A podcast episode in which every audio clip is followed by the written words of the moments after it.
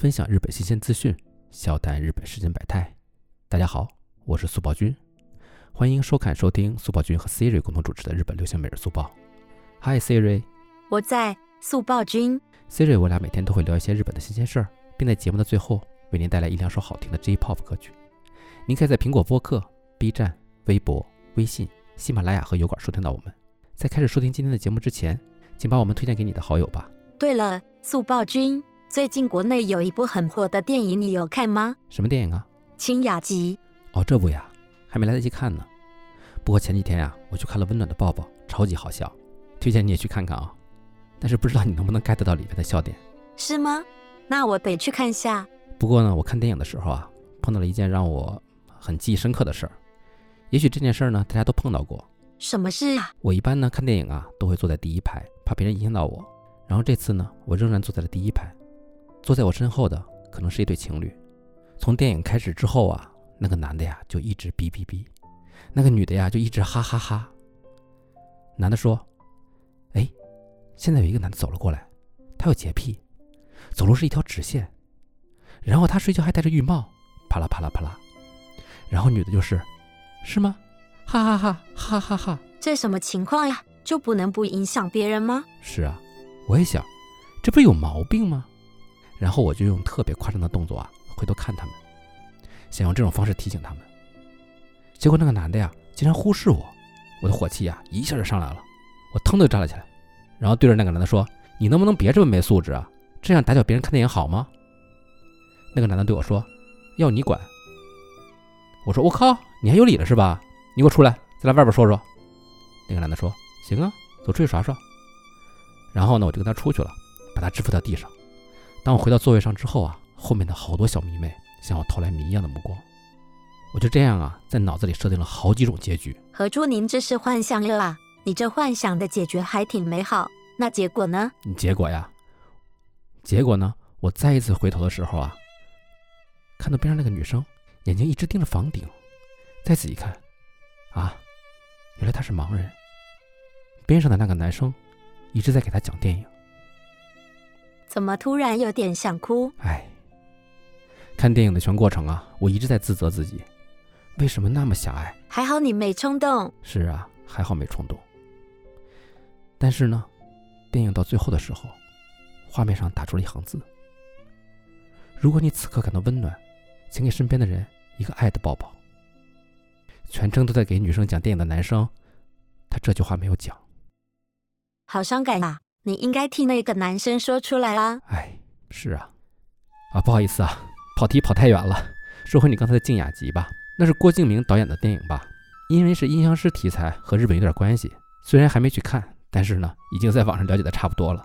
说实话啊，一言难尽。一言难尽，不是很火吗？嗯，但是负面的评价很多呀。如果吐槽多也算是一种火的话呢，那确实挺火的。负面多也算火，不是很懂你们人类的想法。总有一天你会懂的啦。不过一说到阴阳师啊，很多人都是在电影、电视剧，甚至阴阳师游戏里知道阴阳师的。虽然我们现在的第一印象可能都觉得阴阳师是日本的东西，但其实呢，阴阳师最早起源于中国。我现在的第一反应也是阴阳师是日本的，起源于中国是怎么回事呢？阴阳师是由阴阳家思想和五行学说慢慢形成的一个修行职业，在战国到汉朝初期非常盛行，大概就是公元前五世纪到三世纪这段时间吧。我记得那时候有各种家吧，儒家、道家、法家、墨家、兵家之类的。对，阴阳家呢也是个流派，它的创始人是齐国人邹衍。虽然邹衍是道家的代表人物之一，但是呢，他也是阴阳家的代表人物。如果要细说他的人生经历，那可就长了去了。不过呀，他提出一个非常著名的学说，我相信所有人都知道，那就是五行学。这个我还是第一次知道，原来五行就是他提出的吗？对啊，就是他提出的。再加上他对阴阳学的研究，形成了阴阳五行，被后代的很多学派广泛吸收并传播。你看，我们现在或多或少都知道五行相克，比如木克土，土克水，水克火，火克金，金克木这些东西，对吧？特别呢是喜欢玩游戏的小伙伴，很多游戏题材啊，你不知道五行相克，在游戏里啊真的是寸步难行。的确，现在我也略知一二。两千多年了，还在继续传承，也是非常厉害了。不过是怎么传到日本去的呢？哈哈，估计你就得问这个问题。这个呢，咱们得从唐朝时候说起了。在唐朝的时候啊，日本人能来咱们大唐留学，那简直就是光宗耀祖、祖坟冒青烟的事儿了。他们当时呢，向中国一共正式派出了十二次遣唐使，来学习各方面的知识，包括文化、经济、技术等等。而阴阳五行呢，也是被遣唐使学习之后传播到了日本，然后逐渐发展成了阴阳道，并被日本的统治者们接受，用于巩固统治。比如圣德太子，因为阴阳师们啊，能让老百姓在苦难生活中获得慰藉，同时呢，也能让天皇获得精神统治上的安定。哎，希瑞。听了这么多，你是不是觉得很不可思议呢？有一些，不过我们也是一样，古时候总是需要一个学说作为精神支柱，可以理解的。不过国内现在阴阳家应该没什么了吧？反倒是日本感觉非常繁盛，搞得我原来一直以为阴阳师是日本的东西。其实也不是没了，只是变成另外一种形式吧。日本的阴阳师呢，不仅是一种职业，也已经成为了一种文化符号。对日本文化有所了解的人，应该也听说过安倍晴明吧？他是日本最著名的阴阳师，可能也是国内最熟知的日本阴阳师了。在日本江户时期，曾经流传过这样一句名言：“不知源易经，但是晴明功。”关于安倍晴明的生平事迹呢，感觉都比较神秘。他对天文道、阴阳道有着极高的造诣，于是被日本皇室认可和信赖，在朝廷里担任重要职位。现在应该没办法考究了吧？讲到这里，不得不提一下日本家喻户晓的知名奇幻作家梦枕墨。他一九八八年出版的小说《阴阳师》，让阴阳师和安倍晴明火遍了日本。从那之后，各种阴阳师的电影、游戏、漫画、传统歌舞伎和落语等等相关改编作品层出不穷。当然，这次国内上映的《晴雅集》也是改编自这部小说，只不过呈现的效果呢，嗯，比较差吧。听起来非常厉害的样子，也不知道历史上的安倍晴明是什么样子的。听你这么说。我反倒想去看一看了，看看到底是什么样的。其实可以不用去看的，不过如果对阴阳师电影感兴趣的话，可以看一下两千零一年日本上映的电影《阴阳师》，那一部才是真正的经典呀。这一部我听说过，最近央视六台还点名表扬了这部电影呢，是吧？很经典吧？这部阴阳师的电影呢，是由龙田洋二郎导演执导，野村万斋、伊藤英明、金井惠里子等主演，说的是日本平安时代。法术高明的阴阳师安倍晴明，运用他的智慧和朋友袁博雅一起去驱逐鬼神，解决各种难题，守护平安京的故事，感觉和其他的阴阳师故事差不多呀。对的，基本上故事框架都是这样的啦，因为都是改编自《阴阳师》这部小说嘛。零一年的这部电影呢，经典就经典在它的画面非常细腻，场景非常精致，仿唐朝风格的平安建筑、花鸟庭院，看了之后呢，会让人觉得如沐春风。剧情上虽然没有大波大浪，但也很严谨，这些都是能非常直观感受到的东西。但是你懂我的速报君，我还是第一眼看眼的。虽然我没有看过这部《阴阳师》，但是觉得封面上的这个安倍晴明真的好帅。他是叫野村万斋对吧？哈哈，希瑞你又来了。他是日本著名的狂言师，被誉为日本未来国宝。职业所带来的演技可以说非常精湛了。而野村万斋这版的安倍晴明可以说是无法超越的存在。很多人看过之后就觉得呀，他就是安倍晴明转世，举手投足之间那都是戏呀。举一个例子，原著中安倍晴明拥有一半的白狐血统，所以野村万斋也是将安倍晴明演的，无论从外貌也好，还是性格也罢，都特别像一只优雅又狡猾的狐狸，既让人难以琢磨，又很迷人。我刚刚看了一下他释放法术的那个片段，真的好迷人啊，对吧？我再偷偷告诉你一个小秘密啊，阴阳师原作作者孟枕墨自己表示过，安倍晴明的形象呢，其实就是按照野村万斋写的。他是野村万斋的粉丝，曾经特意跑去看他的演出，然后电影化的时候啊，指明就要野村万斋主演。原来还有这样一档事啊，难怪形象如此贴切，也超级符合原作了。所以说他很像啊。之后，其他改编作品的安倍晴明呢，就觉得嗯没那个味儿了。不过这部电影里的博元雅也同样还原度非常高，塑造的很成功。袁博雅的演员是叫伊藤英明吧？第一次看他演戏是在二零零零年的夜叉里，一人分饰两角，完全的实力派。感觉他演戏就不像是在演戏，没有演戏的痕迹，表现得非常自然。是啊，伊藤英明呢，我记得大概应该是在零三年的《白色巨塔》认识他的。前期他的演戏啊，其实还是略带青涩的，还没那么自信。不过呢，后来随着经验的积累，演戏的天赋就体现出来了。原作中的袁博雅是克明亲王的儿子，也是热衷于音乐、相当风雅的人。伊藤英明饰演的博雅，也是完全还原了他的风雅和正直的品德。当然呢，还有最重要的、最让希瑞你在意的颜值了。这封面我醉了，这两位演员的颜值真的原地起飞呀！哎，你别飞，我还没说完呢。是不是看他们的表演，感觉有种吊打一群无实力的小鲜肉吧？其实啊，除了之前我们讲到的这些优点啊，这次 CCTV 六还表扬了这部电影的配乐，说电影中的配乐呀也是一种享受。看来他们也很懂行啊。写这文案的应该也是位喜欢日本文化的小伙伴吧？肯定是啊。如果 CCTV 六的小朋友有幸能听到我们这个节目呢，请私信联系我们，谢谢。总之呢，零一年的《阴阳师》真的是一部不可多得的好电影啊。如果让我看其他的阴阳师，我是真的有可能看不下去了。那其他的改编作品你会看吗？比如动画、漫画之类的？漫画我还是会看的呀。在漫画里啊，也有一部非常经典的阴阳师，是日本漫画家冈野玲子画的阴阳师。听名字好像是一位女性，但是我没有听说过这位漫画家耶。那说明你漫画看的还不够啊。两千零一年的时候呢，他就凭这部阴阳师漫画获得了第五次手冢治虫文化奖。而这部漫画呢，不少内容也是取材自原作小说中的短篇故事，画风非常典雅，叙事呢也很简洁，登场的人物，特别是安倍晴明，让人看一眼就能记住。那漫画里的安倍晴明一定非常帅吧？是的，帅是非常的帅啊。不过呢，却略有一种特别的妖艳，也是非常符合原作了。不过在这部漫画里登场的安倍晴明呢，形象虽然比较冷峻，但举手投足之间又有风情万种的韵味，并且无视权贵。被重新塑造成了一个斩妖除魔的英雄式人物，虽然他的确就是了。嗯，这还在可以接受的范围了。不过这部漫画为什么那么受欢迎呢？这部漫画里啊，在当时最为特别的呢，就是妖魔鬼怪也和人一样，拥有各种感情，也知道什么是爱，什么是恨，所以触动了很多女性读者的那根弦，在日本啊掀起了一股热潮。我们女孩子就最喜欢看这一种了。我个人就蛮喜欢人妖恋的，不知道里面有没有？我不告诉你，你自己去看看就知道了。另外啊，还有一个很特别，这部漫画对于平安时代的服装、建筑、文化、风俗都有了相当的还原。冈野玲子为画这部漫画，搜寻并阅读了非常多的相关资料，一一进行了考据，全都还原在了漫画里。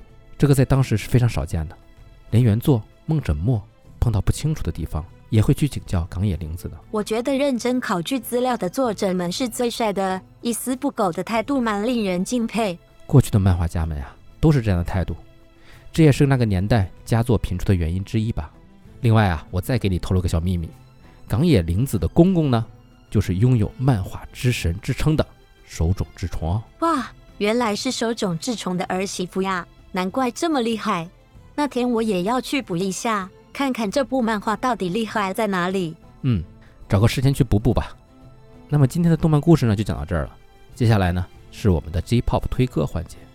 不过咱们今天讲了这么多关于阴阳师的事儿啊，就不推 J-pop 了吧？那今天要推什么歌曲呢？今天我推荐一首名叫《Same》的曲子，中文是晴明，晴天的晴，明朗的明。它是来自电影《阴阳师》和《阴阳师二》中的配乐。是这一首歌。如果有看柚子。就是羽生结弦比赛的小伙伴肯定知道。对，这首曲子呢是羽生结弦在比赛中选用的经典曲子之一，它是使用电影《阴阳师》和《阴阳师二》中的曲子编辑而成，包含《阴阳师》主题曲、《阴阳师二》主题曲、荒战神、日美子和须佐、一行赋、日美子残影和五芒星七首曲子。这些曲子呢都是日本配乐大师梅林茂所谱写的曲子。如果要说梅林茂，感觉又可以再单独讲一期了。他曾经给很多电影配过乐，其中比较出名的呢，就有香港电影《花样年华》，汪家卫的那部，还有今年也给讲述中国女排电影夺冠配了乐。《花样年华》里面那首配乐真的是绝了，完完全全就是那个年代的感觉，一节一节的，就像张曼玉穿着旗袍在走路的样子。梅林茂大师的音乐，全部都是量身定做的感觉。听完之后，你会感觉到没有比这些更棒的配乐了。阴阳师的曲子同样也是这种感觉。所以呢就让我们来听一听吧。来自阴阳师的 same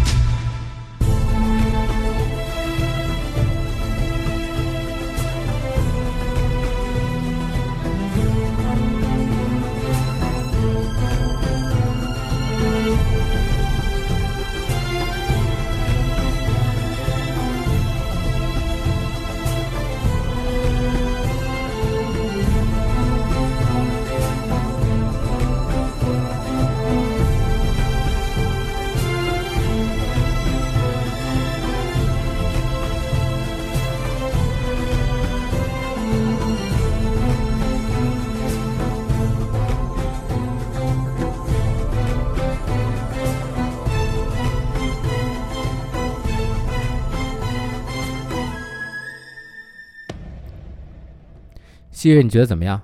当我听到这些曲子的时候脑子里就会浮现出柚子翩翩起舞的身影。还有他开场的那个阴阳师的手势也是经典了。之前经常看到有人说每当一首曲子响起的时候自己就会想起某些东西而这种现象呢就可以被称之为音乐刻进了 dna 里了。我听到的第一反应呢就是在各种密集的古典里野村万斋开始舞蹈的样子还有他的回眸和笑容。可能我对阴阳师和他的配乐就是这种 DNA 的感觉吧。同样在听这首曲子的小伙伴们，你们有什么样的感觉吗？欢迎在留言里说出来哦。今天的音乐呢，就推荐到这儿了。那么今天哦，对了，我忘了说一件事儿。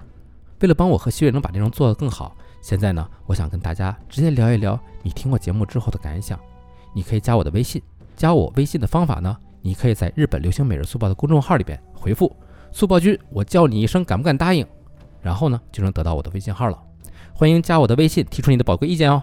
那么今天的节目就到这儿了，小伙伴们别忘了转发出去，让更多人认识我们吧。相关信息都可以在我们的苹果播客、B 站、微博、微信、喜马拉雅、网易云汉有馆查询与收听，搜索关键词“日本流行每日速报”即可。感兴趣的小伙伴欢迎查看。我们明天见，拜拜。